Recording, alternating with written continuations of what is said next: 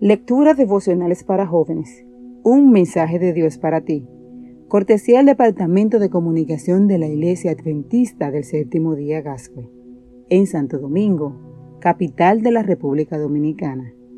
En la voz de Rosy Hernández. Hoy, 10 de febrero. Nadie puede oponerle resistencia. Asa invocó al Señor su Dios, diciendo, Señor, para ti es igual ayudar al fuerte que al débil. Por tanto, ayúdanos, Señor y Dios nuestro, ya que confiamos en ti y en tu nombre hemos venido contra este ejército. Tú, Señor, eres nuestro Dios. Muestra que nadie puede oponerte resistencia. Segundo libro de Crónicas 14:11. Hace un tiempo que leí un libro titulado ¿Por qué a la gente buena le ocurren cosas malas? Asa es precisamente una de esas personas buenas a las que uno esperaría que no le ocurrieran cosas malas.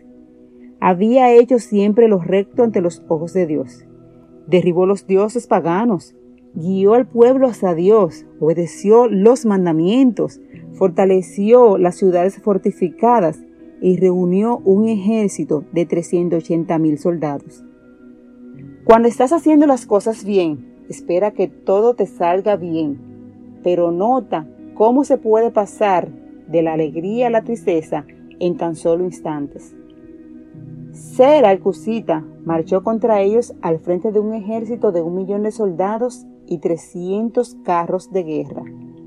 El ejército enemigo lo sobrepasaba en número, en tecnología, velocidad y poder con las armas de destrucción más moderna del planeta en el año 900 a.C. Sin temor a equivocarme, puedo decirte que aquella hubiese sido una de las masacres más grandes de la historia.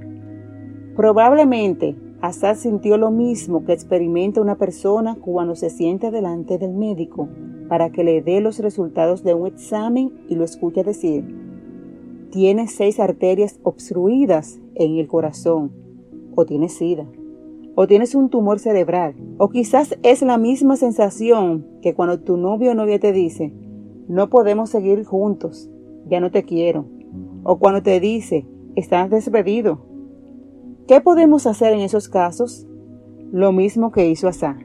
Él invocó al Señor, oró, confió en Dios y como resultado obtuvo la victoria.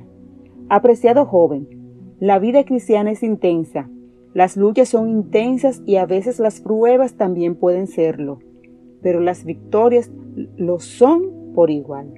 Si desea experimentar el gozo cristiano, la alegría de tener a Jesús en el corazón y sobre todo la victoria en tus empresas y proyectos, hoy te invito a buscar al Señor, a llevarle tus preocupaciones y a confiar en Él. Dios te promete hoy, nadie podrá hacerle resistencia.